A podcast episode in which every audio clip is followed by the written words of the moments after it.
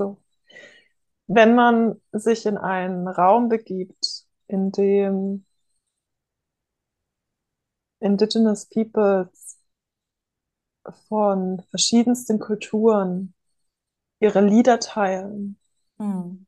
und man dasteht und kein Lied hat, das Hm. man teilen kann, Hm. das, das ist ein sehr, sehr tiefer Schmerz, weil einem so bewusst wird, wie abgeschnitten und wie, wie, wie leer in gewisser Weise Hm. auch die Kultur ist. Das ist Undomestiziert, der Podcast für die Frau, die sich fragt, ob sie artgerecht lebt. Und heute mit Katharina Selina Braun, die studiert in Costa Rica Indigenous Science and Peace Studies.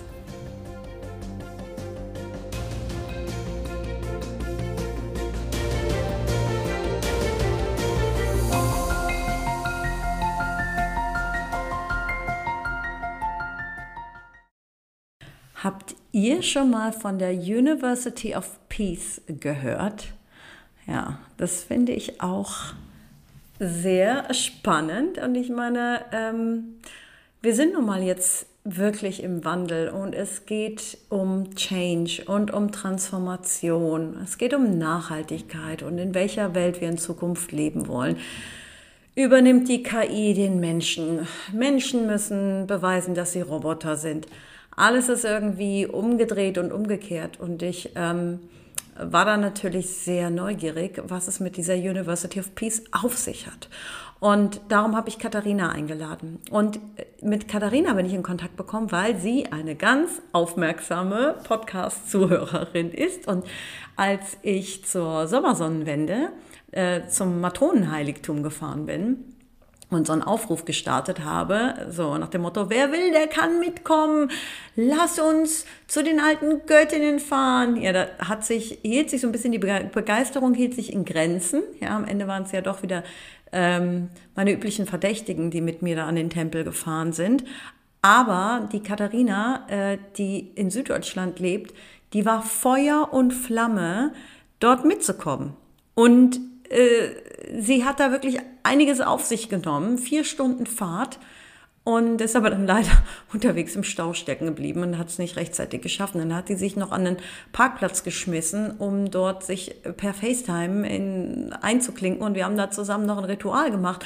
Und ich habe gedacht, boah, Katharina, das finde ich echt krass, dass, die, dass das für dich so wichtig ist. Und sie hat zu mir gesagt, Nadine, das ist so wichtig, die weibliche Energie hier wieder reinzuholen und sich an diese ganzen, an diese alten Göttinnen und für was sie stehen zu erinnern. Und ich habe gedacht, wow, das, das stimmt, deswegen mache ich das ja auch. Aber es ist nicht so oft, dass, ähm, dass es anderen auch so bewusst ist. Und ähm, dann sind wir, im, sind wir ins Gespräch gekommen, um, danach auch nochmal, weil Katharina hat mir erzählt, sie studiert dieses ähm, an der University for Peace, äh, Indigenous, ähm, Indigenous Peace äh, Studies, äh, Indigenous Science and Peace Studies. Und ähm, das war mir überhaupt nicht klar, dass, ähm, dass es einen Studiengang gibt, wo anders in der Anthropologie, wo man das, sich das indigene Wissen zwar hm, anschaut mit einer gewissen Distanz und das vielleicht auch analysiert, in den richtigen Zusammenhang bringt, ähm, zu schauen, welche Kräuter nehm, nimmt dieses Volk in dem Dschungel oder was sind dort die Riten, wenn einer stirbt, sondern zu gehen und, ähm, ach jetzt und da hat es gerade an der Tür geklopft. Ich wollte aber jetzt nicht nochmal alles aufnehmen. Ähm, genau, wo war ich stehen geblieben? Nee, sondern zu schauen, was, warum leben diese Kulturen überhaupt äh, friedlich und was ist das Besondere daran? Und zu schauen, sich dann anzugucken, ähm, da gibt es eine Verbundenheit mit, seinen, mit seinem Land, äh, mit seinen Urahnen, mit seinen Nachkommen, ob sie schon geboren sind oder nicht, ein anderes Verständnis von sich selber und ähm, dem Respekt vor der Natur und der Position, den man als selber als Mensch in dieser Welt innehält. Und dieses Gedankengut zu nehmen und zu schauen, wie können wir das in eine zukünftige Welt übertragen, also diese Prinzipien nicht mehr als primitiv zu erachten oder etwas, was einer komplett anderen Zeit angehört, etwas, was zum Aussterben verurteilt wird, was ähm, so oder so irgendwann nicht mehr existieren wird, wenn die letzten Urwälder gerodet sind, sondern sich das genau unter die Lupe zu nehmen, zu sehen, was ist hier der Wert und was können wir daraus schließen für uns, um zu einer Heilung zu kommen. Ja, also ich habe es versucht ein bisschen äh, zusammenzufassen, denn wir ähm, gehen da gleich natürlich etwas näher drauf ein. Ich komme da jetzt sofort drauf zurück. Erstmal eine Sache in, ja, in eigener Sache. Meine Crowdfunding-Kampagne läuft. Ähm, es geht ja um das Buch Undomestiziert, warum die alten Göttinnen wildfrei und äh, schambefreit ihr eigenes Ding machen. Und äh, ich muss einfach sagen, es ist wichtig, und darum geht es ja auch in dem Podcast, zu erkennen, dass das Verständnis äh, von Gott lange Zeit durch den weiblichen Körper repräsentiert wurde. Und es ist wichtig zu erkennen, wenn wir von Göttinnen sprechen oder der Göttin, dass es nicht nur um einen Aspekt geht, so etwas wie mm, so etwas Spirituelles wie das Göttliche in dir, was wir oft an, wenn, woran wir oft denken, wenn wir an das Wort Divine Feminine oder das, das göttlich-weibliche Prinzip äh, sprechen, sondern dass diese Göttinnen wirklich real waren, Realität für unsere, auch für unsere Urahnen und äh, Vorfahren und dass das durchaus ähm, Göttinnen waren, die von Männern sowie von Frauen, also Kinder, äh, Alte, Behinderte, Schlaue, äh, alle, für die war diese, diese Göttin wichtig, weil sie verkörperte das Prinzip der Mutter Erde mit ihrem zyklischen Dasein. Dieser Körper war der Repräsentant des Göttlichen. Und das äh, möchte ich gerne, auch dieses alte Wissen möchte ich mit diesem Buch wieder äh, zurückbringen in eine moderne Welt. Und wenn ihr dieses Buch unterstützen möchtet, dann geht bitte auf Start Next undomestiziert. Ich habe es auch noch mal in den Show, Notes verlinkt und ja, macht eine Vorbestellung für das Buch. Das würde mich sehr, sehr freuen.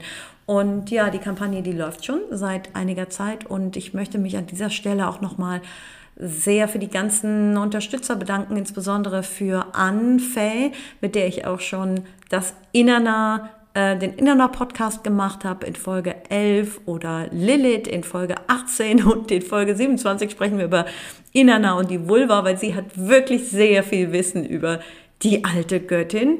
Und ähm, auch ein Dankeschön geht raus an Ulrike Pittner. Mit ihr habe ich die Folge gemacht. Äh, Postpatriarchales Bildungssystem hört sich ein bisschen komisch an, der Titel. Ne? Ich weiß auch nicht, was da in mich gefahren ist, aber die Folge ist wirklich spannend, denn dieser Besuch bei Ulrike, äh, so, das, das hat mich, also ich glaube, da denke ich heute noch drüber nach, was die Frau für eine Power hatte und wie die es geschafft hat, eine komplett neue Perspektive auf Fächer zu lenken, die auch abgewertet, Krechts, äh, abgewertet wurden im Folge der, ja, der Gleichberechtigung von Mann und Frau. Also wir reden hier von Fächern wie Hauswirtschaft oder Nähen und Sticken. Das ist ja da alles weggefallen äh, und ähm, ja, nicht mehr so wichtig, können wir auch kaufen.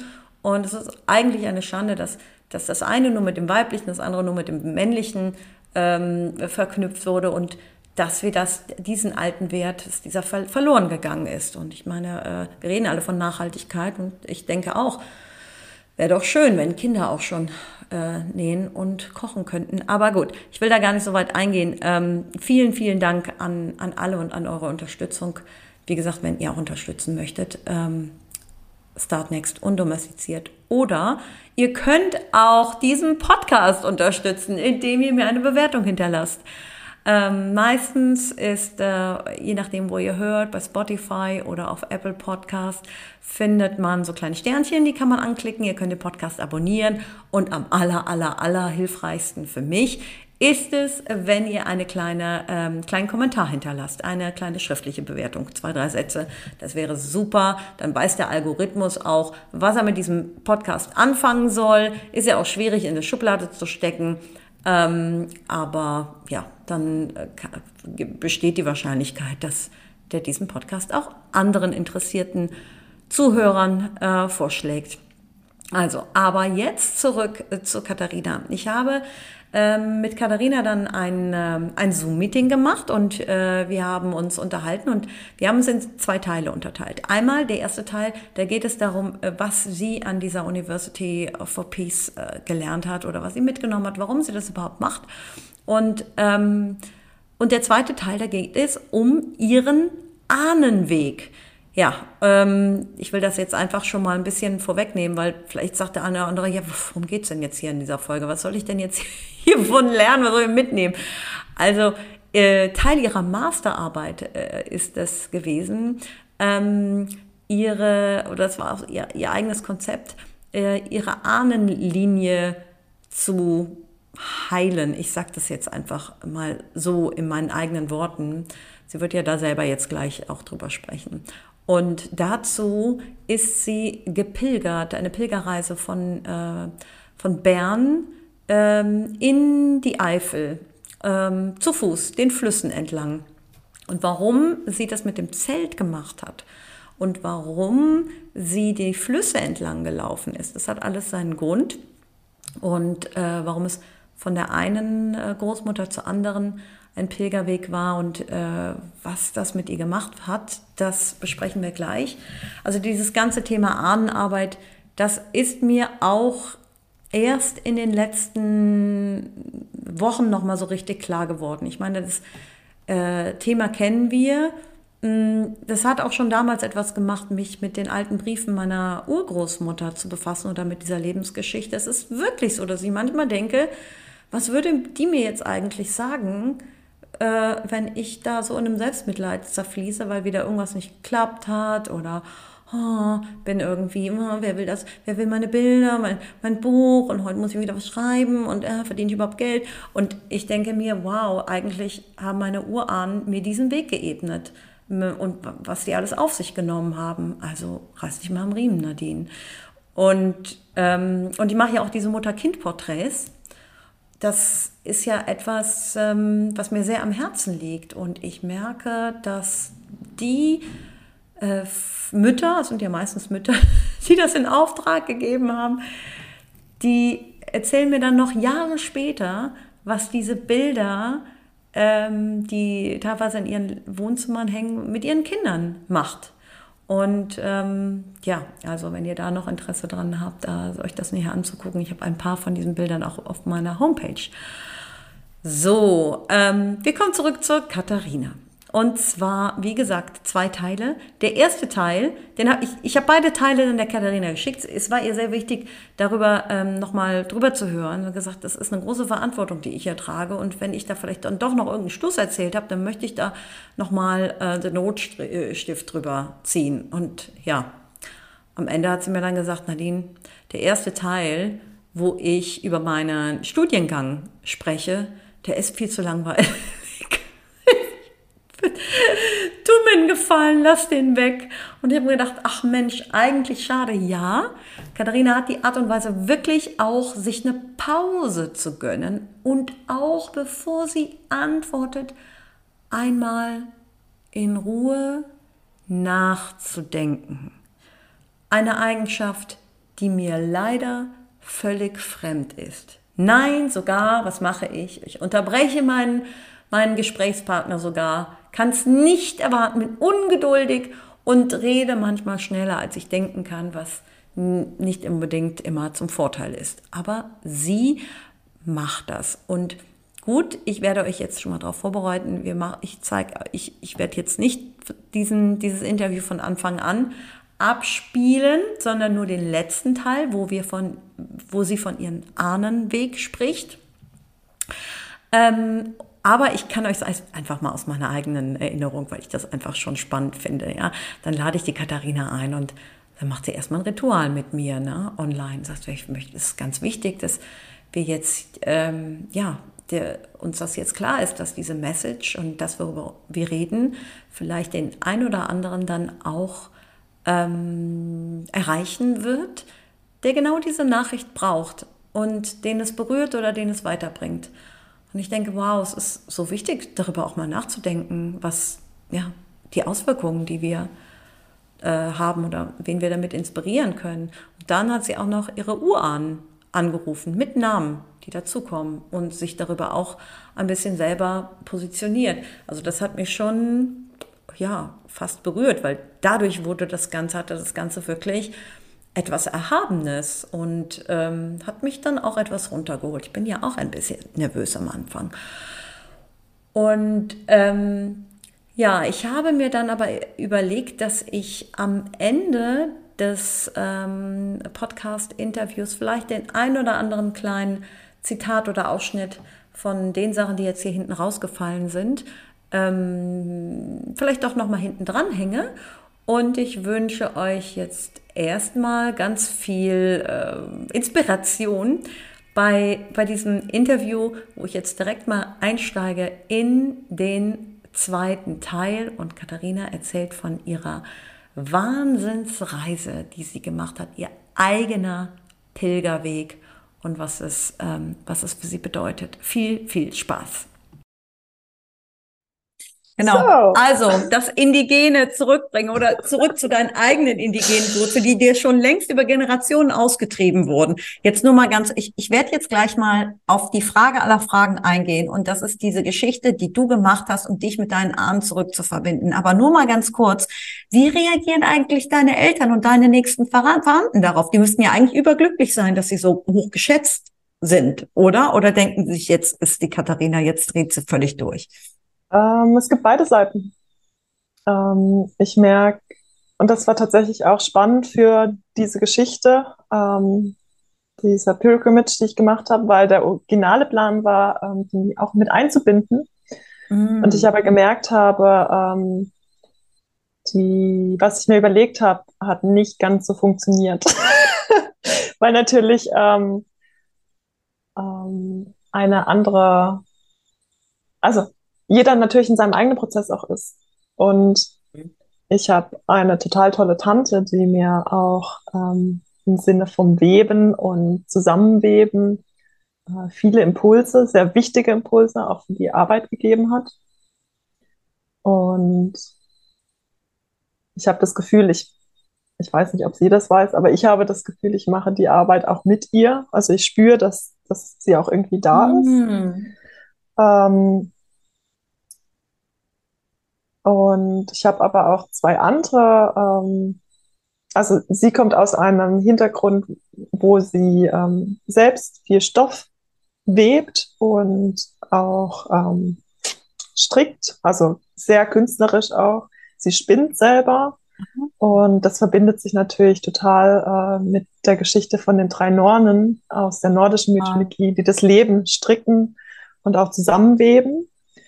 Und dementsprechend ging es dann auch, wie kann ich dieses, ähm, diese Mythologie eigentlich, die Mythologie als Mythologie für die Arbeit auch nehmen. Das ist interessant. Sagen, wie kann ich das zusammenbringen? Mythologie als Mythologie, ja, total, ja. total, weil das ist diese mythologischen Geschichten, die bringen ja Erkenntnisse, ähm, und öffnen den Blick für eine Symbolik oder für ein Handeln, Handlungen und Initiierungen, mhm. äh, die man oft so übergeht im Alltag. Ja, da geht es ja in Märchen auch oft um die Menarche oder die Initiierung von Mädchen oder ähm, äh, wie man mit Problemen umgeht oder die Konflikte oder auch Ahnenarbeit eigentlich. Ich meine, jede, die oft fängt es ja schon in, in mythologischen Geschichten damit an, dass eigentlich eine Mutter sich ein Kind wünscht und dann beginnt die Geschichte irgendwo und dann mit welcher Intention sie sich das Kind wünscht.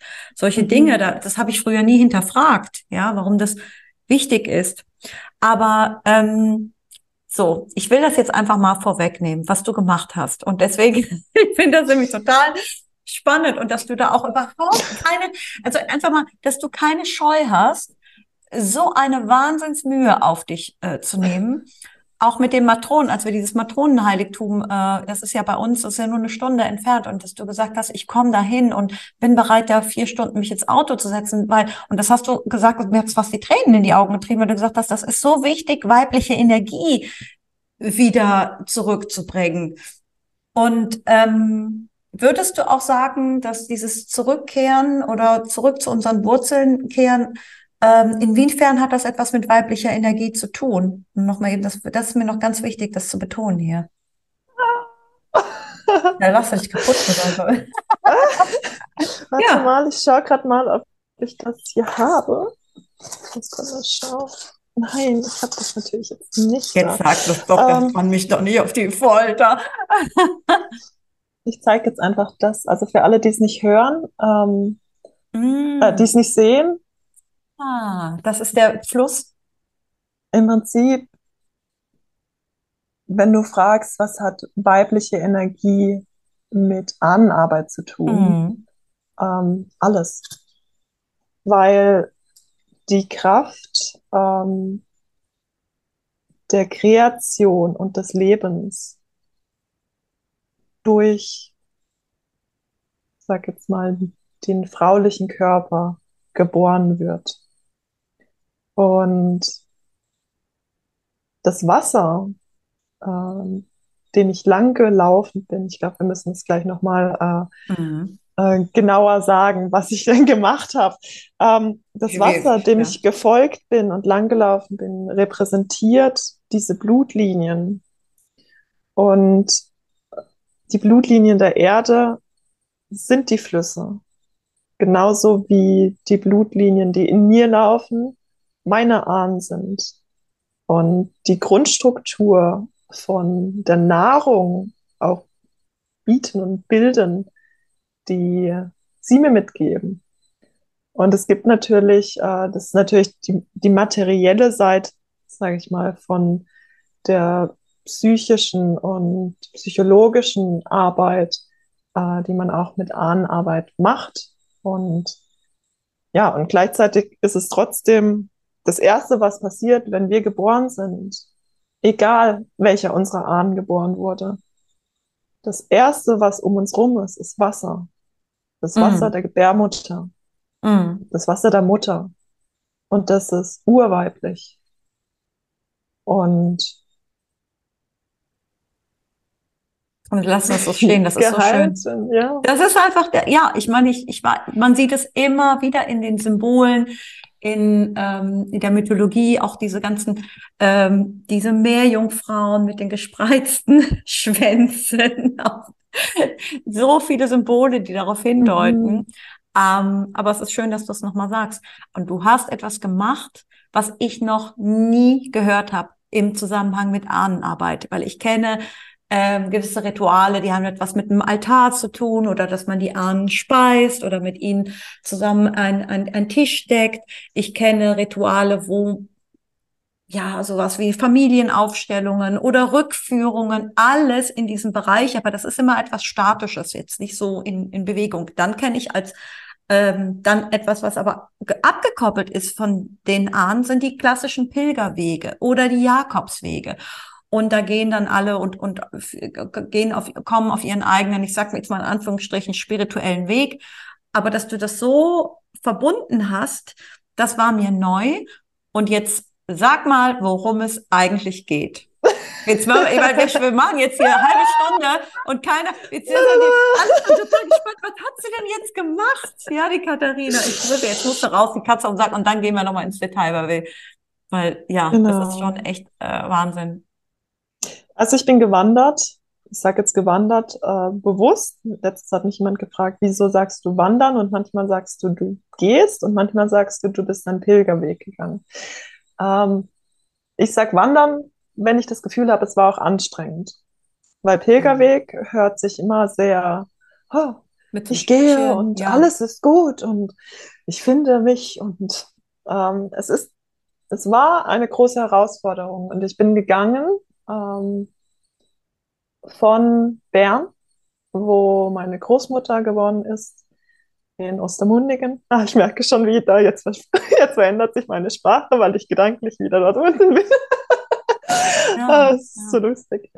Äh, genau, ich bin gegangen von Bern über Bern, auch weil ich bin in Bern gestartet, weil Bern auch sehr verbunden ist mit den Bären mhm. und der Bären selbst auch wie ein Guardian, wie ein Krafttier, mein Schutztier während des ganzen Weges war. Mhm. Und ich bin von dieser Ahnen, die in Bern auch ist, also auch als symbolischer Flusslauf der Frau, äh, bin ich die Aare lang gewandert, über die Auen, über, ähm, über das Land und bin dann über die Kluft bei Önsingen Richtung, Be äh, Richtung Basel und von Basel dann ab ähm, den Rhein hochgelaufen.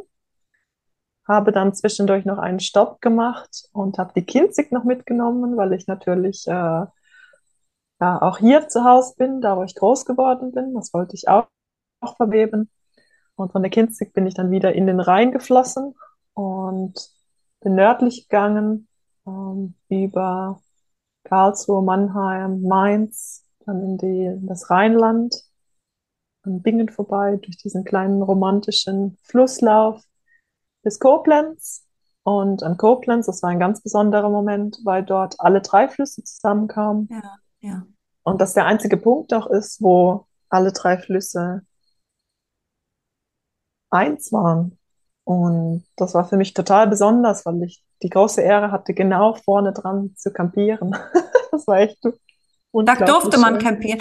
Aber man muss da gibt sagen, es eine Camping, ja. ja, aber du hattest, du hattest ein Ziel. Sag das mal eben. Welch, genau. was, war, und, was war dein Ziel? Und ich bin von dort dann die Mo äh, doch die Mosel runtergelaufen, Mosella. Sie startet ja in Frankreich und ich habe auch gespürt, Mosella passt viel mehr, weil sie so frisch und lebendig mhm. ist. Und gelaufen zu meiner anderen Großmutter, wo meine andere Großmutter geboren wurde.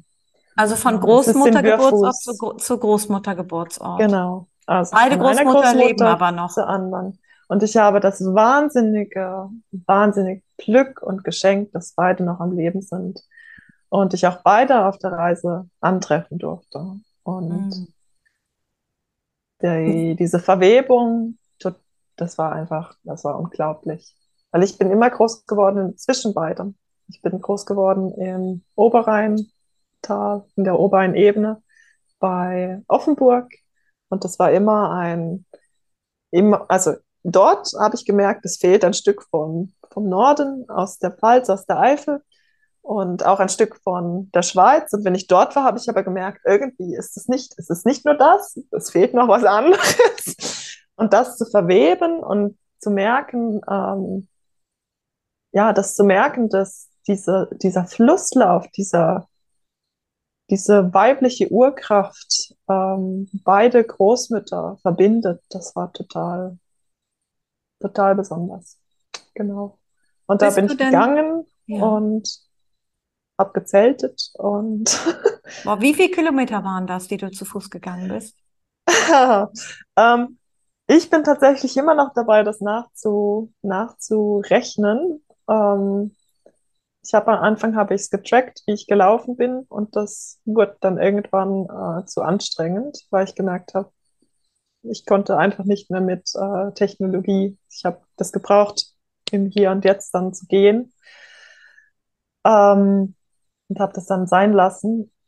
Ich hatte am Anfang ausgerechnet, das sind über 800 Kilometer, aber also ich bin bei einem Drittel und das war sind schon über oder circa 350. Also ich vermute, dass es äh, mehr als 800, deutlich 800 mehr noch als 800 so. Kilometer sind. Genau. Also du bist genau. von Bern in die Eifel. Ja. 800 Kilometer. Gott. Also es sind noch mehr. Es sind mehr als 800 Kilometer gewesen. Aber weil war ja auch, weil du ja nicht so direkt am Fluss entlang, sondern du bist ja auch äh, kreuz und quer und dann irgendwann ab und dann einen kleinen Schlenker gemacht. Ja, gut, das war lustig. Die meisten haben ähm, immer gemeint, ja, geh doch da lang und da lang. Und ich habe immer gesagt, ähm, also mein, mein Professor, äh, Brian Rice, hat immer zu mir gesagt, ähm, fließe mit dem Fluss, mach sehr einfach, weil die Herausforderungen kommen sowieso. Mhm. Und ich habe zum größten Teil es mir wirklich einfach gemacht, weil es schon anstrengend genug war auch. Weil diese Prozesse, die kommen in einem hoch, weil man geht auf dem Land und das Land aktiviert Erinnerungen in deiner eigenen Ahnenlinie, aber auch Erinnerungen ähm, von dem Land selbst. Und deshalb war es mir auch so wichtig, dass ich zelten war. Ich hatte mir auch überlegt, gehe ich in eine Hängematte oder bin ich auf dem Boden? Nein, ich musste auf dem Boden sein, weil eben auch durch die Traumarbeit verbindet man sich ja auf einem sehr tiefen, auf einer mhm. sehr tiefen Ebene nochmal mit dem Land. Und das dann zu nehmen und das einzuarbeiten, auch für den nächsten Tag und wie es weitergeht, das ist, äh, ja, ist sehr spannend. Und war das, also was war die Intention dahinter? Gab es einen Auslöser oder wo du gesagt hast, ich möchte gucken, also jetzt habe ich so viel dafür, darüber erfahren, wie man diese Ahnenlinien verbindet. Jetzt möchte ich das äh, mal selber für mich ausprobieren? Oder war das etwas, was vielleicht in anderen Kulturen immer regelmäßig gemacht wird und du gesagt hast, ich hole das jetzt nach Deutschland und mache das jetzt hier mal auch? Ähm, ja, oder gab es, äh, ja, ja, genau. Ähm, ich glaube, der Auslöser, der Urauslöser war ein großer, es war das Bewusstsein von Verlust. Und das Bewusstsein von Verlust, das wir in unserer heutigen Kultur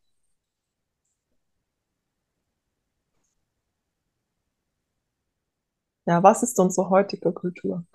So. Wenn man sich in einen Raum begibt, in dem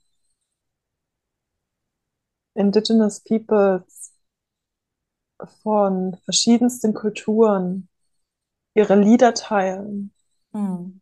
und man dasteht und kein Lied hat, mhm. das man teilen kann. Mhm. Das, das ist ein sehr, sehr tiefer Schmerz, weil einem so bewusst wird, wie abgeschnitten und wie wie, wie leer in gewisser Weise mm, auch die Kultur ist. Okay, sie hat sich verändert, aber die Urkultur vor, vor dem Christentum dahin zurückzukommen, das ist wahnsinnig schwierig. Oder was heißt schwierig? Ähm, es gibt einfach, weil es keine aktiv gelebte Kultur ist, ja. sehr wenig Menschen, die und es gibt sie, es gibt sie doch. Und das habe ich jetzt, das durfte ich jetzt dieses äh, halbe Jahr lernen auch. Ähm, aber es gibt wenig Menschen, die noch diese Fülle und das Wissen eben halten. Und oftmals gibt es noch Teilstücke, die auch spezifisch dann sind. Es gibt Tanz, ähm, es gibt Gesang, ähm, Jodeln zum Beispiel in ja. der Schweiz. Ja. Ja. Aber traditionelle Tänze auch in Deutschland. Ich habe das Glück, ich durfte auch da äh, beiwohnen bei was. Aber diese Verbindung, diese Urverbindung und Vernetzung von einer Person, die das ganze Wissen hält, das gibt es bei uns fast nicht mehr. Nein, das gibt es nicht mehr. Und das und, ist natürlich, die Geschichte hat viel kaputt gemacht und unsere Kolonialisierung war ja schon vor über 2000 Jahren ähm, mhm. dass äh, also als die, also hier in Köln, ne, also die die Römer sind nach Köln gekommen und dann äh, damit begann es dann ja auch. Ja. Aber ich da fällt mir auch etwas dazu ein, wenn ich das mal so einwerfen darf. Ich habe mal eine, eine Dokumentation gesehen über ähm, schottische Wäscherinnen und wie die ihre Wäsche gewaschen haben. Und dazu haben die zu jedem Waschgang, und ich meine, das ist eine harte Arbeit, das ist jetzt nicht super warm, ne? Da ist es auch mal kalt, klirrend kalt und die müssen an diesen Flüssen die Wäsche bringen und schrubben. Und die hatten zu jedem Gang, also zu jedem äh, ähm, Prozess Lieder, die sie gemeinsam gesungen haben und gemeinsame Tätigkeiten. Und es war so, dass die dazu die Geschichten der Ahnen in mhm. Lieder verpackt haben, so dass dass Elemente oder Geschichten und Lieder von den Urgroßmüttern drin verwoben wurden in diesen Waschakt.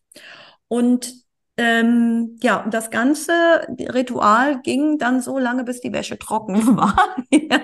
Und die hatten, und die saßen da alle zusammen, von der, von, vom kleinen Mädchen bis zur Oma und haben dann da gesungen, gewrungen, gesungen, gewrungen, geschrubbt, gewrungen, gesungen und erzählt.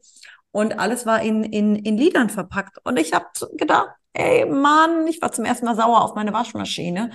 gedacht habe, mein Gott, ist das toll. Ja, weil uns wird das ja. natürlich alles so als Fortschritt verkauft. Alles, was wir haben, ist Wahnsinnsfortschritt, Zeitersparnis, Fortschritt. Wir sehen überhaupt nicht, uns wird das ständig erzählt, wie düster das alles war, wie schlimm unsere Vergangenheit war und wie, wie, was für ein tolles Leben wir jetzt führen dürfen. Wir haben Autos, wir haben Waschmaschinen, wir haben Nähmaschinen, wir haben für alles eine Maschine, was uns alles abnimmt. Ähm, wir können die Mikrowelle anschalten, aber dass ähm, gewisse Vorgänge auch ein kreativer Akt waren und dass Menschen das auch gemeinschaftlich mhm. gemacht haben, diesen Gedanken, der Gedanke ist uns auch schon ausgetrieben worden. Ja, jetzt sehen wir Religion ja. oder oder Rituale als etwas, wofür man sich dann auch noch extra Zeit nehmen muss, weil man dann sonntags in die Kirche geht oder sowas. Ja, aber dass etwas, dass es etwas gibt, mm, was uns ein Gefühl gibt von angebunden sein, was aber in, in, in unser Ritual und unser Alltagsleben völlig verwoben ist. Ja. Dass diese diese Vorstellung ähm, ist uns völlig ausgetrieben worden, glaube ich. Ja. Das ja, und ich glaube, es ist äh, doppelt, weil auf der einen Seite ist es gefährlich auch zu sagen, das war natürlich auch nicht alles gut. Ähm, das ist ja auch ähm, dieses Romantisieren von damals war alles, äh, sind wir alle noch Jäger und Sammler gewesen. Aber damals hatten wir ja auch innermenschlich Konflikte. Natürlich. Also das ist ja, das gehört mhm. ja auch zum Leben dazu. Ja, ja. Und ich glaube, was es aber kompliziert macht, eben ähm, auch gerade in Europa, ist, dass diese Kolonialisierung so intern ist. Also es ist in, in, internalized. Es ist, ähm, es ist nicht, hier ist eine intakte Kultur und dann kommt eine andere Kultur und dann ist es weg, sondern es sind viele Schritte von ja. Kriegen und Geschichte. Und allein diesen Weg zu gehen, also das war, das war so faszinierend, einfach allein wie sich die Sprache verändert von Bern über die Aare, mm. über den hm. Rhein, ja. die Mosel runter und wo man wirklich spürt, okay, auch ähm, natürlich viele Denkmäler oder einfach auch die Lokalgeschichte erfahren zu dürfen und zu verstehen, okay, wie viel Bewegung gab es auch auf dem Land selbst, wo auf der einen Seite des Rheines ähm, ein ganz anderes Klima, eine ganz andere Atmosphäre herrscht als auf der anderen. Das mhm. kommt ja nicht von irgendwo, weil das Land selber, ja, es, natürlich ist es auf der anderen Seite vom Fluss, aber es ist dann, es trägt auch die andere Mentalität weiter mit sich. Und genau. Wie, wie viele Tage warst ja. du unterwegs? Und ich meine, ganz, ich muss, ich muss das einfach auch nochmal bildlich beschreiben. Ich meine, du hast da ja ähm, mit deinem, du warst mit deinem Equipment alleine unterwegs. Ähm, du hast äh, dich da auch selber durchnavigiert, nehme ich an. Da gibt's ja keinen vorgefertigten Weg, wie jetzt bei einem Jakobsweg oder so, wo du ab und zu da auf ein Schild guckst. Ähm, dann warst du allein, komplett auch alleine, ja, die ganze Zeit. Also ich stelle mir das unglaublich hart auch vor und dann als, als Frau, ja, also das, ich glaube, das ist beinhart. Ähm, erstmal ist die Frage, wie bist du da bist du da an deine Grenzen gekommen? Wolltest du es irgendwann mal hinschmeißen? Hast du gedacht, oh, Katharina, was habe ich mir denn da ausgedacht, ja, für ein Blödsinn, ja? Oder bist du da wirklich beseelt und hast gedacht, oh, hier spüre ich die Energie und da die Kraft, oh, das ist alles so, ich merke langsam, die, wie sich alles in mir verwebt. Oder war das so in ja. ja, genau. Also Achtung vor Romantisierungen. Mhm. Äh, nein, natürlich war das auch knallhart. Also ich glaube, es war das, der,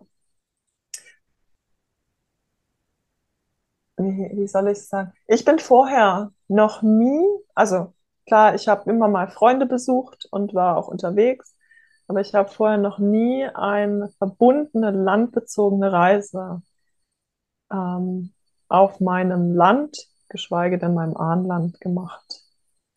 Und also für mich ist es jetzt äh, Deutschland und Schweiz, Switzerland als Nation sozusagen. Mhm. Mhm. Ähm, es kann natürlich auch noch mehr sein. Ich habe das Gefühl, da ist noch mehr, aber da bin ich noch nicht. Ähm, genau, von dem her Fokus da drauf. Ähm, ich glaube, also ich habe ich hab auch bewusst gewählt, diese, die weibliche Seite von meinen Ahnen, weil auch viel Gewalt und viel Unterdrückung und viel Trauma beidseitig in der Familie Oh lag. ja, ja, ja. Meine Urgroßmutter, die war ein Verdingkind zum Beispiel in der Schweiz. Ähm, das bedeutet, sie wurde weggegeben, ähm, auch verkauft, um, als Arbeitskraft für eine Bauernfamilie. Ähm, es gibt von meiner Familienseite, ähm, auch von der gleichen Familienseite, von meiner Großmutter, auch viel Gewalt an der Frau. Ähm, und auf der anderen Seite von meiner Mutter ihrer Seite gibt es auch ähm, alleinerziehende, also meine Urgroßmutter, die auch Katharina hieß, die war alleinerziehend, äh, war, ähm, ja, hat sie einfach auch irgendwie müssen mit dem, Man äh, ist ja damals stigmatisiert, ja, man war ja stigmatisiert in, zu dieser Zeit als alleinerziehende Mutter. Genau, ja. Und es gibt auch, das nicht zu unterschätzen, echt sehr inspirierende, starke Männer, die in der Familiengeschichte auch da waren und präsent waren.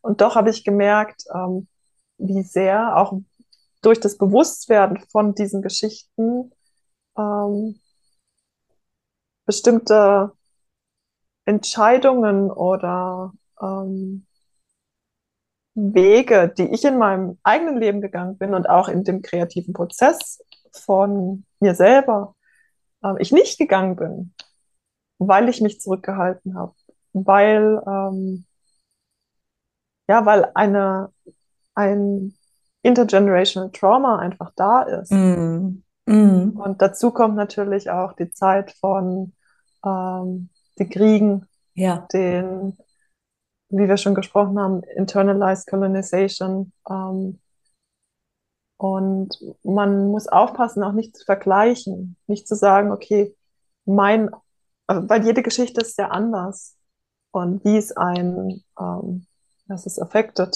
ähm, wie es einen beeinflusst, ähm, kann man nicht Hast, vergleichen mit ja. einer anderen Geschichte. Hat dir das ähm, eine gewisse Stärke zu, gegeben, zu sehen, was deine äh, Großmütter quasi auch für Schicksalsschli äh, Schicks Schicksalsschläge erlitten oder durchlebt haben, ähm, trotzdem ihr Leben gemeistert haben? Äh, hilft dir das selber zu, zu merken, okay, heute geht's mir besser, aber damit kommt auch eine Verantwortung einher, ähm, weil ich jetzt den Nährboden und die Grundlage habe, ähm, die Dinge zu machen, die vielleicht meinen Urahnen verwehrt geblieben ist. Ja, Hm. also Ja, ja, ja, ähm, ich ich glaube, so, ja. das Spannende ist, ähm, dass man natürlich sieht, okay, auf der einen Seite leben wir in dieser modernen Kultur, die ihre Herausforderungen birgt, gerade für die Verbundenheit zu unserer Kultur und auch die Extraktion, die unsere heutige Kultur anderen Kulturen zufügt.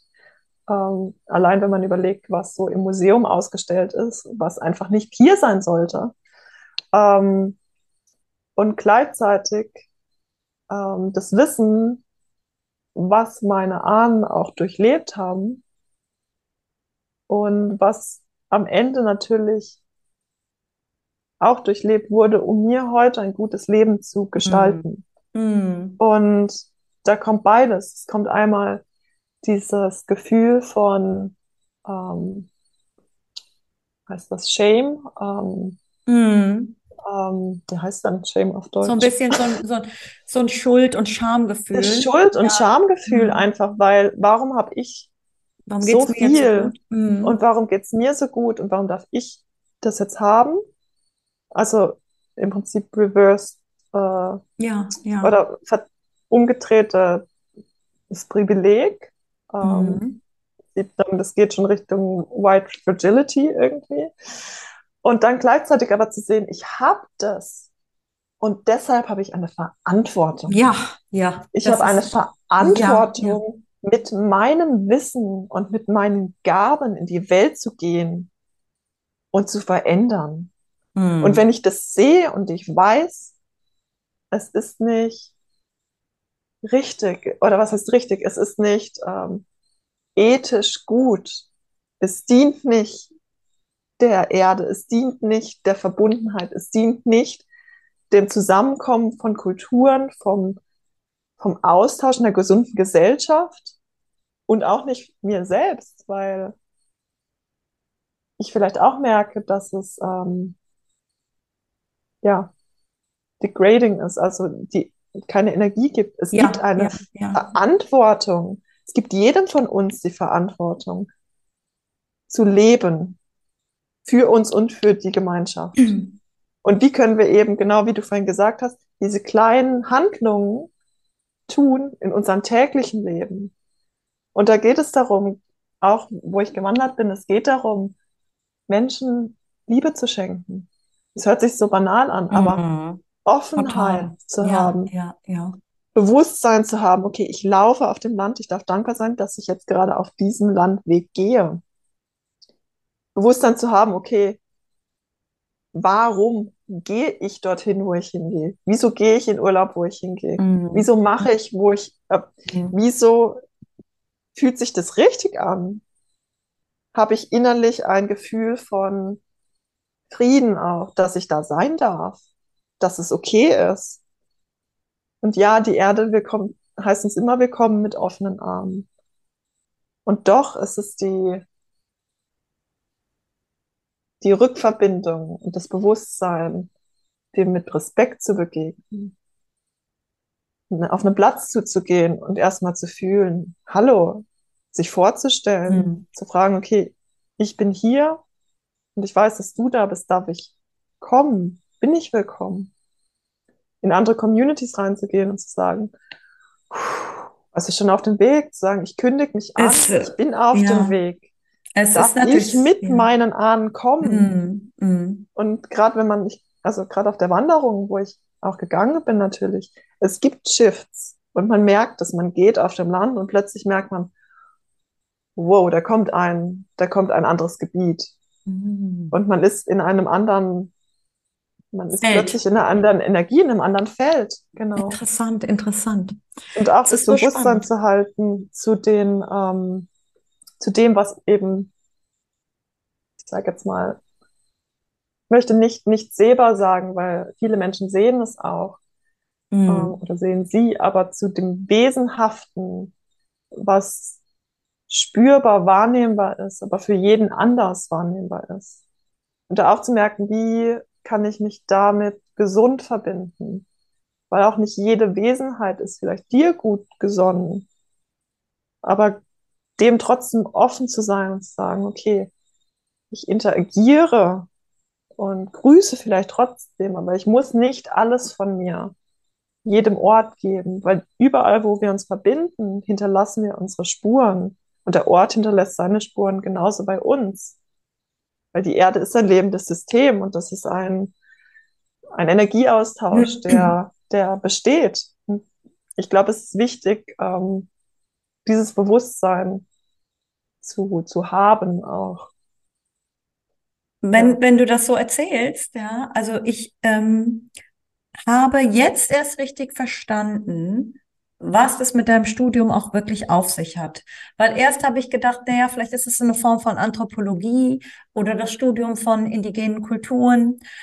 Wenn du es so beschreibst, kann man gar nicht umhin, dass einem der Groschen fällt, wie stark Friedensarbeit auch mit, ähm, ja, mit Ahnenarbeit oder mit der Arbeit daran, dass jeder Einzelne erstmal gucken muss, wo er steht und wie er sich verbindet, weil sonst ist es fast unmöglich, Frieden zu schaffen. Ich habe es jetzt erst kapiert, ja, weil jetzt ja. erst, also von außen betrachtet denkt man sich, oh, indigene Kulturen studieren und dann hier Friedensarbeit, das bedeutet hier Ringelpiez mit anfassen und alle im Kreis und wir machen Peace. Mhm. Aber es geht viel, viel, viel tiefer. Ähm, und das geht wirklich an die Wurzel. Und um das zu verstehen, ähm, da, da, da braucht man einfach Zeit. Und mir ist eben auch spontan, also, also eingefallen, als du mir das erzählt hast, es gab vor vielen Jahren, habe ich mal eine Dokumentation darüber gesehen, ähm, weil die in den 60er, 70er Jahren irgendwie so eine, so eine goldene Schallplatte von der NASA ins Weltall geschossen haben. Ich weiß nicht, ob du das mitbekommen hast. Falls die Aliens uns mal entdecken sollten, ist das ein Gruß von ja, pass auf, ist ein Gruß äh, ein Gruß von der Menschheit ans Universum. Und da haben die eine goldene Schall. Ich weiß auch nicht, ob die Aliens einen Plattenspieler haben. Also müssen die dann selber ausklamüsern, wie sie das Ding abspielen. Oder ob sie einen Plattenspieler mitgeschickt haben in der Rakete. Ich weiß es nicht. Jedenfalls habe ich mich total gewundert und fast schon echauffiert, dass auf dieser Schallplatte 99, also ich glaube, 90 Prozent ist nur indigene Musik. Und da waren so, ich habe das dann recherchiert, weil ich gedacht habe, was ist Aborigine Sounds, ja, oder Indianer Sounds drauf. Äh, und dann auch klassische Musik. Es ist nur ein einziger Pop-Song drauf. Und als ich davon gehört habe, da war natürlich mein Plattenschrank war natürlich voll nur mit irgendwie äh, Nirvana und Michael Jackson und keine Ahnung was. Und ich habe gedacht, was soll denn da, was sollen denn die Aliens von uns denken, wenn die da nur so ein so ein ähm, so ein Didgeridoo hören, ja, das ist ein Blödsinn, ja. Vibration. Und dann habe ich mir gedacht, und erst viel, viel später mit dem Wissen, was ich jetzt habe, habe ich gedacht, oh Mann, ist das schlau, ja, dass die, mh, hm, die Essenz des Menschseins, dass man schon damals bei der NASA, die klugen Köpfe, ein Wissen darüber haben, dass die Essenz mhm. des Menschseins ja, ich meine, man kann ja von denen ja denken, was sie wollen, ja mit ihren komischen Mars-Missionen und der ganze Schwachsinn, wofür die ihr Geld ausgeben. Aber anscheinend haben sie eine Lektion schon verstanden, ja, dass die ganze Essenz unseres Menschseins in diesen uralten, ja, Liedern steckt. So ist ja. da meine Interpretation. Ja, und dann war ich unterbrochen, konnte aber zum Glück ja noch den Satz beenden und wir loggen uns also wieder ein und es beginnt mit einem leichten Lachkrampf, weil als erstes erscheinen unsere Profilbilder nebeneinander. Und es ist schon ein bisschen absurd, denn Katharina sieht eigentlich aus wie so ein Model, ja, äh, hat ja nicht umsonst die, erst diese Musical-Karriere anvisiert und äh, hat ein Foto, das ist also wirklich so uneitel, ja, also der sämtlicher Filtertrend ist an ihr vorbei, also der sieht sie aus, als ob sie gerade irgendwie so ja, wie er vom Kirchentag da irgendwo reingeguckt hat in die Kamera und äh, das wird ihr überhaupt nicht gerecht. Und daneben das Foto von mir völlig überschminkt und gestylt und die Realität ist nämlich da ist genau umgekehrt. Ja, da ist so eine so eine Mutti, ja, die versucht nochmal so zu retten, was zu retten ist, bevor der Verfall alles niederbrennt. Und da mussten wir echt, also über diese, diese, äh, diesen seltsamen Kontrast mussten wir uns da gerade beömmeln. Ähm, genau, also nicht wundern, äh, es geht los mit einem klar, ein bisschen Gelächter. So. so. Wir sind bei den drei Norden stehen Wir haben uns eben gerade kaputt gelacht, weil wir unsere Profilfotos, glaube ich, so gesehen haben. Ja. Ich habe gerade gesagt, Katharina sieht aus wie Supermodel, hat aber ein total uneitles Foto da und ich sehe aus wie Mutti von nebenan, aber gib auf meinem Foto alles, was ich irgendwie mit Make-up rausholen kann. Als dieser Vergleich ist wirklich zum Schießen, ja. also, Katharina, sag nochmal die, die drei genau nämlich spannend, also, ich habe das mit den drei Matronen, ja, und die, das, mhm. also da ist irgendwas, das spricht zu mir. Ich kann dir gar nicht sagen, was das ist. Und ich will da auch gar nicht so tief in die, in die Tiefe gehen, weil ich habe das Gefühl, mache ich mich total lächerlich mit, ja. Aber sag mal lieber, was du da Also ich habe einfach gemerkt, letztes Jahr, ähm, also ich habe ja gerade auch gesagt, ähm, nee, fange ich jetzt an. Mhm. Letztes Jahr ähm, hat unser Professor angefangen, über die zu sprechen, die drei Norden. Ach. Und die sind immer bei mir geblieben. Der und aus ich, Costa Rica? Also der kannte die? Nein, er ist, äh, er ist Jürgen Krämer und er kommt aus Deutschland. Er ah. ist in Hamburg aufgewachsen und hat somit auch nordisch und keltische Wurzeln. Und er hat diesen Impuls reingebracht. Und ich habe gemerkt, dass sie immer die ganze Zeit irgendwie immer wenn er darüber gesprochen hat, ging bei mir, ja, ja, das? Ja, ja, ja. Und ja. Äh, ich habe tatsächlich ähm, vor dem, dass ich die Reise gemacht habe, habe ich eine Vorreise gemacht, in der ich durch Deutschland gereist bin und auch bis nach Kopenhagen, also ganz spontan war ich dann dort auch noch im Museum, du bist so crazy. um ähm, zu gucken und reinzuspüren, was wirklich die wichtigsten Punkte sind. Und in dieser, äh, dieser Relation, in dieser Reise bin ich eben ähm, nochmal zu diesen drei Nornen gekommen auch, aber auch zu dem Thema Wasser und auch zu Bernstein. Ähm, aber das ist nochmal ein anderes Thema. Mhm. Mhm. Und ähm, bin auf dem Rückweg. Ich habe es nicht geschafft, äh, den Platz zu finden in Hamburg, an dem drei Statuen stehen, die diese drei Nornen repräsentieren. Ach, das gibt's in Und ich, Hamburg? und ich war erst sehr traurig. Ja. Also es ist sehr unauffällig, aber es, äh, es existiert. Es ist, glaube ich, auch ein, ein Kunstprojekt gewesen. Ähm, ich, ich weiß es nicht genau, ich sage Mhm, nichts drüber. Mhm. Ähm, und dann habe ich festgestellt, es ist nicht wichtig, weil es ist nicht mein Ankerpunkt. Mein Ankerpunkt waren in dem Moment eben auch die drei Matronen, die zeitlich gesehen für mich schon weiter im Hier und Jetzt stehen als die Mhm. drei Nornen. Das Mhm. heißt, die Geschichte, die Mythologie der drei Nornen, die keine Göttinnen sind, sondern im Prinzip über den Göttern stehen und das Schicksal und das Wissen der Welt weben, Mhm. ähm, ist uralt und viel tiefer und viel verwurzelter noch, birgt aber genau diese drei Matronen auch in sich. Ja, Weil es sind eben auch ja, die drei, die das Leben weben, die erste, die Mhm. das, Mhm. also Urt, die im Prinzip wird, das Wort einbringt, den Faden nimmt und einwebt in das, den Lebensfaden, in das große Netz des Lebens webt. Dann wäre dann die, die schaut und guckt, dass alles in Balance ist, dass schön verwoben ist, dass alles in Ordnung ist.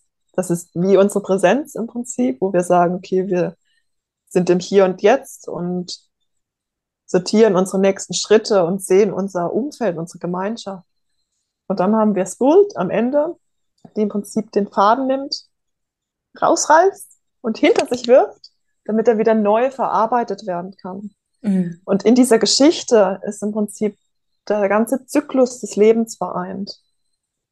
Und was vereint ist, ähm, ist eben, was für mich so wahnsinnig, wahnsinnig schön ist, ist das Bild des Baumes, denn sie sitzen unter Chakstril, das Bild des Baumes, der mit seinen Blättern in die Oberwelt reicht, zu unserem Celestial, zu unserem Mhm. astralen Vorfahren, Ancestors und auch dem Spirit und gleichzeitig mit seinen Wurzeln sich in die Erde verwurzelt, im Hier und Jetzt steht, in unserem Ahnenfeld steht und der Rückverbindung zum Leben steht. Und diese drei Norden stehen im Zentrum dieses Baumes, um das Wasser herum oder um diesen Ursprung, also der, der im Prinzip, wie wird auch das Wort, den ersten Ton, da sind wir wieder bei der Musik, wie vorhin, das Leben im Prinzip gebärt. Und ich bin diesen Weg gegangen und die sind immer mit mir gewesen, also auch in unterschiedlichen Träumen, in, ähm, ja, sind bei mir gewesen. Und am Ende habe ich eine Freundin besucht, äh, die wohnt in Ulm und wir sind zusammen zum Blautopf gegangen. Und der Blautopf ist eine wahnsinnige Quelle, ähm, hat eine unglaubliche Stärke, eine Klarheit und eine Tiefe, die bis jetzt immer noch relativ unerforscht ist. Niemand weiß genau, wo kommt das Wasser her. Und dort wurde eben unsere Venus äh, von Hohenfels auch gefunden. Und Ja, ich habe gemerkt, das ist oh. der, der Zyklus, der Kreis ist somit beendet. Ich bin gegangen, den matriarchalen Weg, den Fluss des Lebens, die Wasserader, habe gemerkt, das Wasser ist Wesen. Ich durfte sehen, okay, wie verwebt sich das in meinem Ahnenfeld? Wie kommt es zusammen? Wie, wie stehen die, meine zwei Familiengeschichten, also meine nahen Familiengeschichten in Relation voneinander? Das ist natürlich nur eine Ebene, es gibt noch viele mehr. Und am Ende kam es zu diesem, zu dieser Urquelle, wo ich gemerkt habe, hier ist der Ursprung und das Completion. Also es, Mhm. es war komplett, der Zyklus ist im Prinzip abgeschlossen gewesen. Und ich wusste, okay, ich habe jetzt alles experiential, also alle, alles äh, erlebte Wissen, um es jetzt wieder zurückzuverbinden zu, zu der klassischen, sage ich jetzt mal, Forschung. Ja, ja. Und in dem Sinne, ähm, glaube ich, möchte ich auch noch sagen, dass die Flüsse selber, wir sprechen oder wir sehen auch oft äh, in indigenen Kulturen die Linien, also die Wasserlinien. Und äh, Maria Gimbucha, Maria ähm, Gimbutas, ja? Gebutas, äh, sie hat das auch dokumentiert natürlich. Und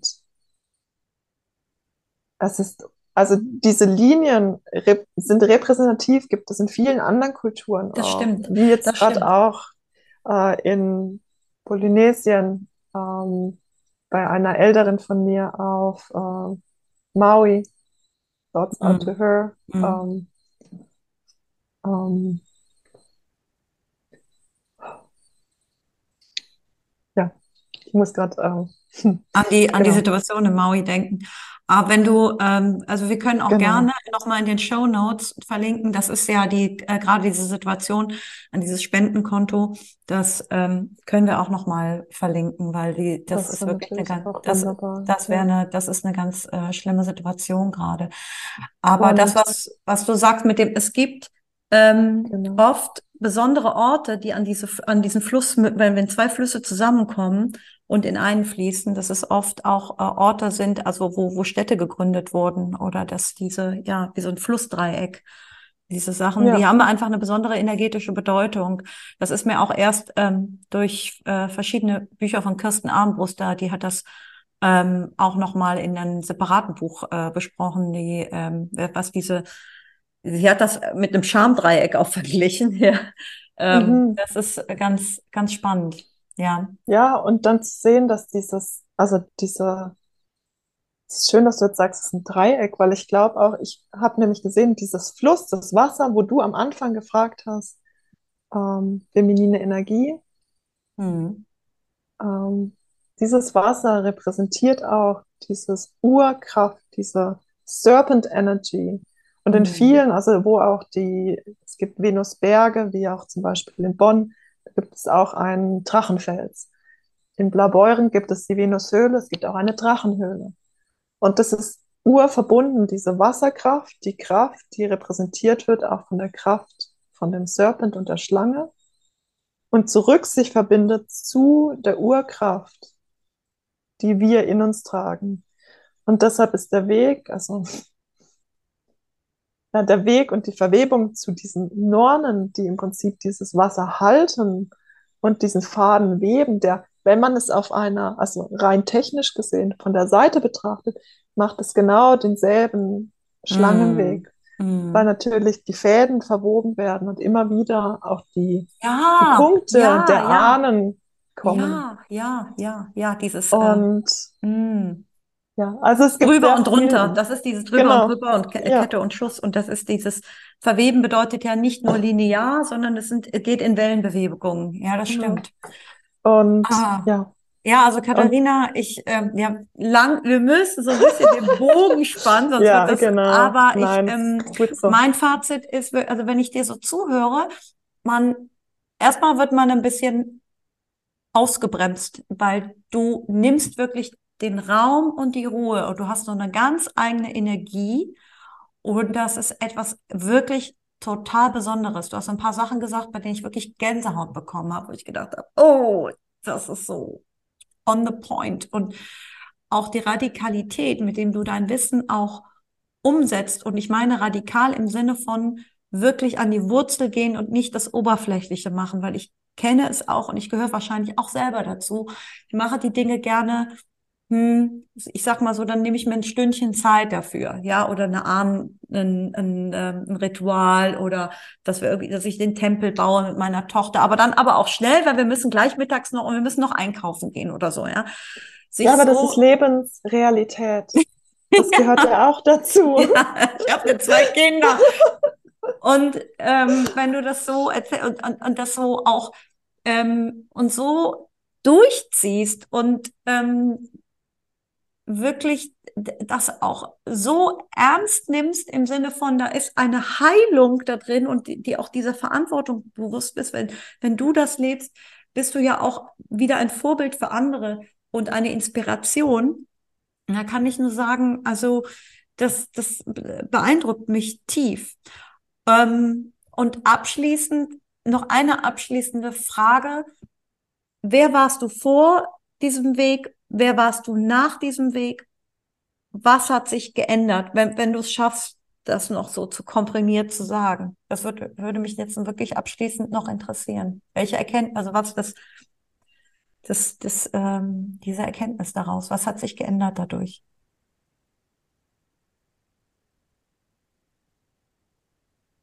Hm.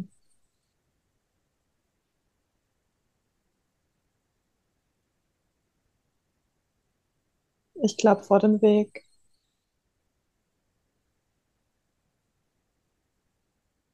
war ich viel unsicherer.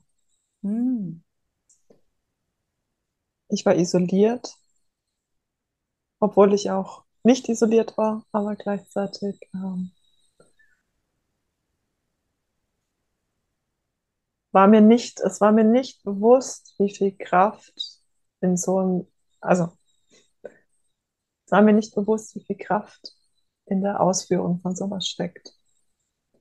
Und ich hatte auch eine wahnsinnige Angst, den Weg zu gehen, weil ich glaube, ich wusste, dass natürlich auch äh, viel Prozess passieren würde. ähm, nach dem Weg hm, ich spüre viel mehr Sicherheit in mir. Ich weiß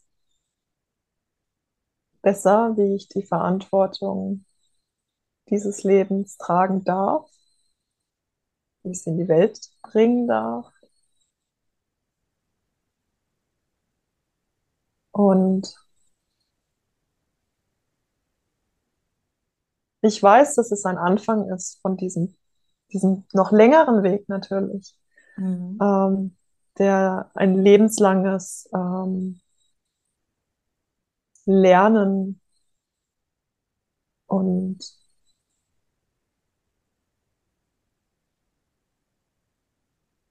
ja, in meinem Kopf kommt Surrenderance erfordert. Denn der Weg bringt einen oftmals wohin, wo man selber äh, vielleicht sich nicht selber hingesteuert hätte, sage ich Mhm. mal.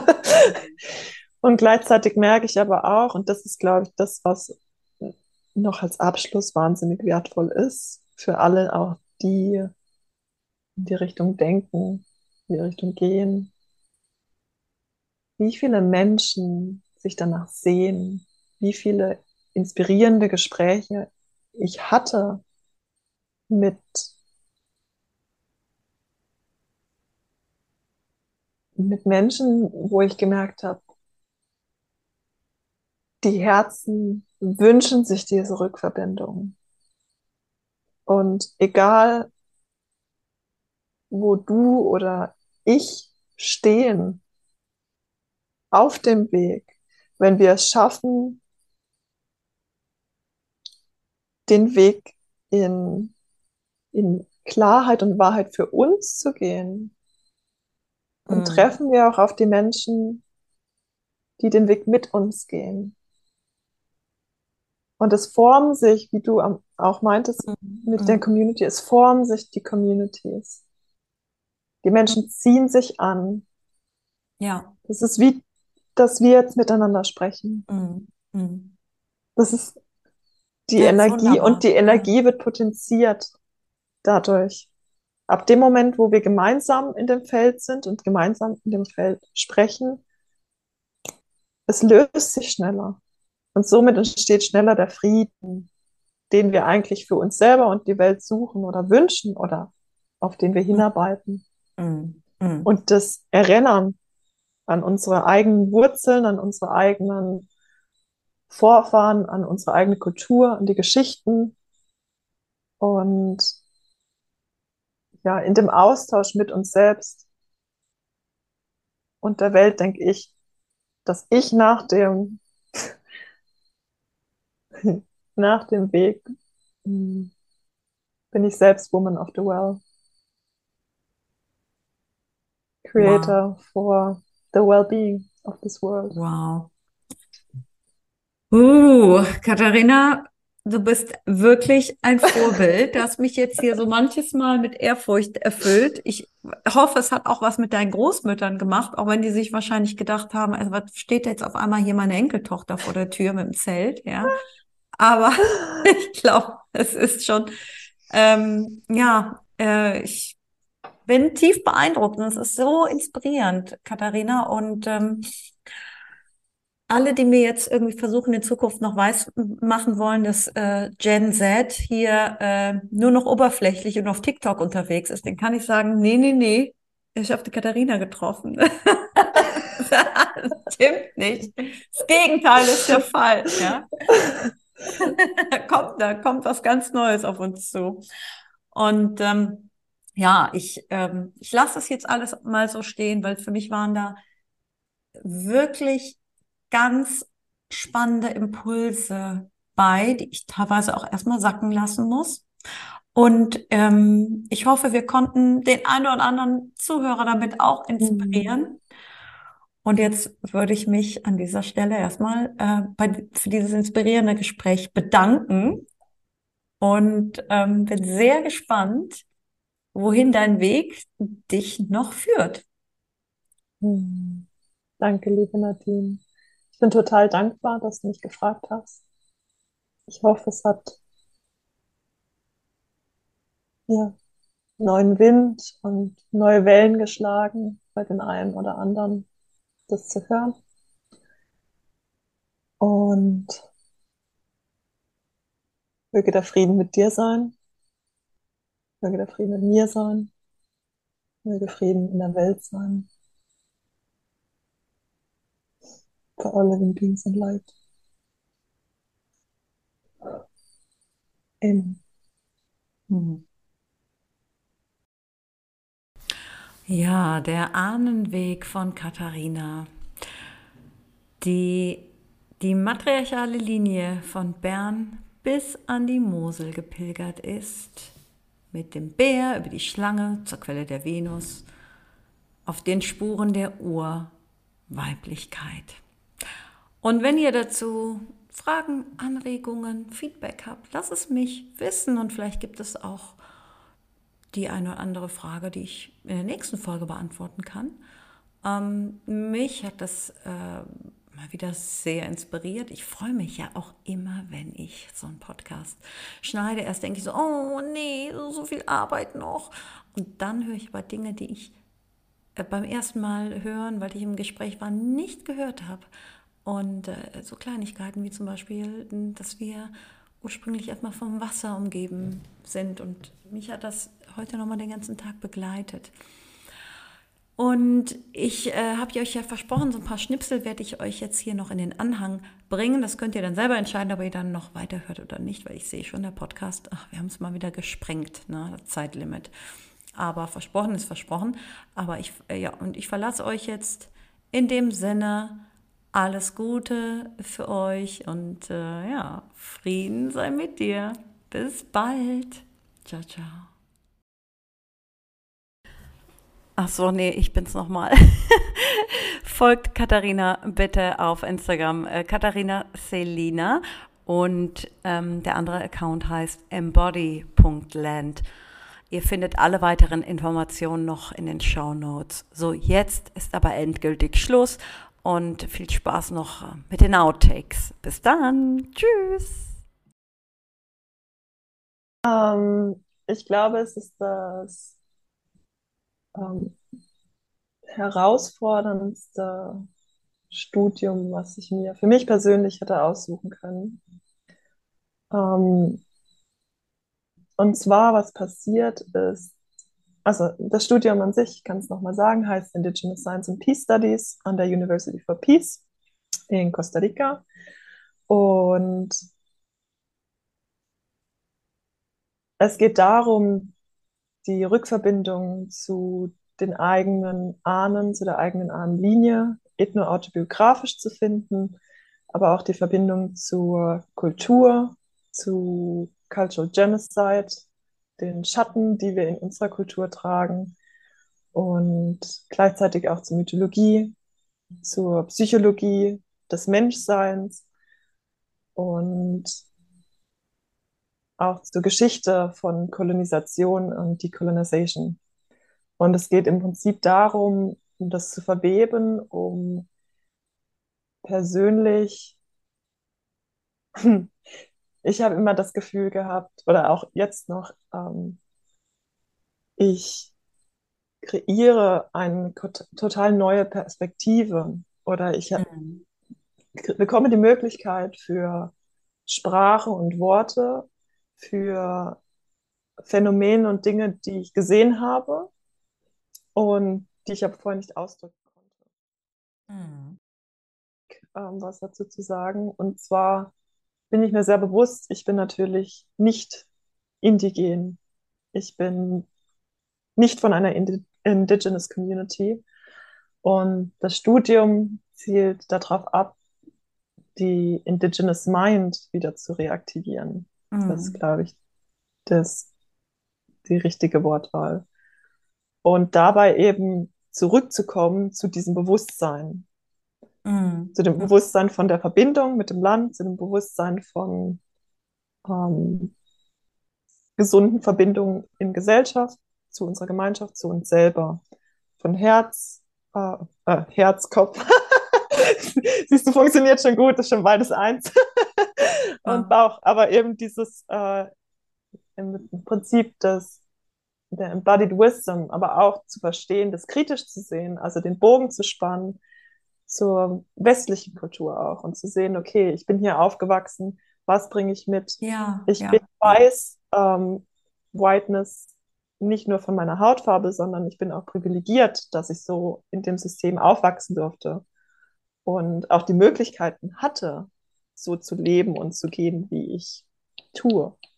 Mm. Und mm. dieses Bewusstsein zu kreieren, bringt natürlich viel Schatten, weil da kommt dann natürlich viel Cultural Genocide, Geschichten im eigenen Land, aber auch das Ausmaß an Kolonisierung ähm, in anderen Kulturen, Extraction und wie kommt man da wieder zurück zu sich selber und zu der eigenen Kultur und dem eigenen Punkt. Cultural Heritage. Ja, genau. die eig eigene Kultur und das wieder zu entdecken, ja. das ist schon, da kommen wir. Und äh, darüber geht es. Dar darüber, ja.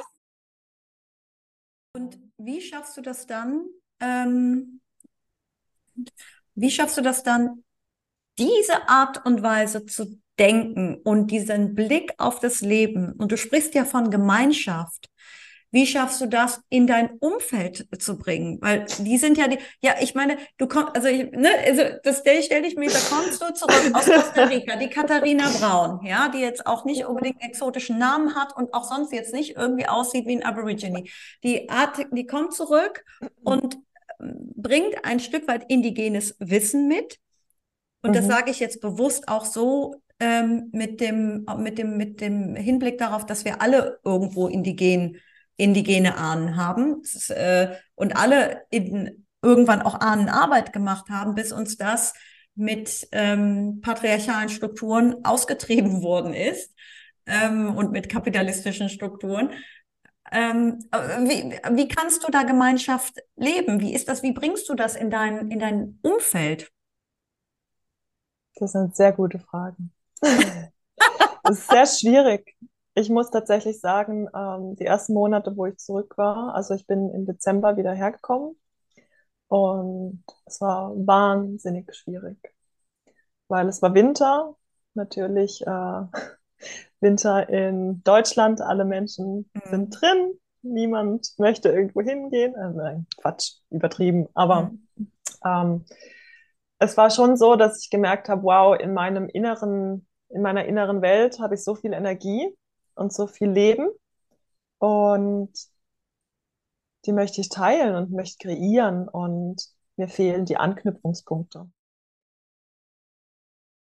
Also auf sich selber zu schauen heißt, ultimativ auch nach der Gemeinschaft zu schauen.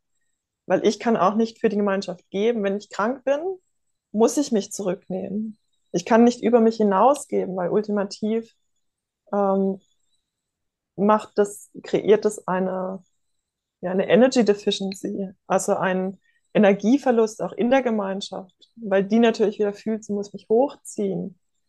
Ähm, und es geht ganz stark darum zu gucken, wo stehe ich und trotzdem aber auch zu wissen, die Vernetzung und auch zu wissen, okay, ich darf auch um Hilfe fragen. Weil wir mit Ideen mhm. kommen, die mhm. anders sind und auch auf mhm. Resistenz im Außen treffen und trotzdem zu verstehen, wir sind nicht alleine, weil wir gehalten sind von allen unseren Ahnen und von all dem, was vor uns war und uns ermöglicht hat, an diesem Punkt, wo wir jetzt sind, zu sein. Mhm. Und aus dem Momentum raus im Prinzip anzufangen zu träumen und zu gestalten und eben auch nicht festzuhängen in Faszinationen, sondern wirklich in Imagination zu gehen und zu sagen, okay, wie stelle ich mir eine verbundene Welt vor, in der alle unsere Beziehungen im Einklang sind und in der wir als Mensch für uns selbst achten und trotzdem wissen, dass wir nicht isoliert, wie wir oftmals in unserer westlichen Kultur ähm, dastehen, isoliert sind, sondern in Verbindung und in Verbundenheit mit allem, was um uns herum ist, mm. leben und sein können.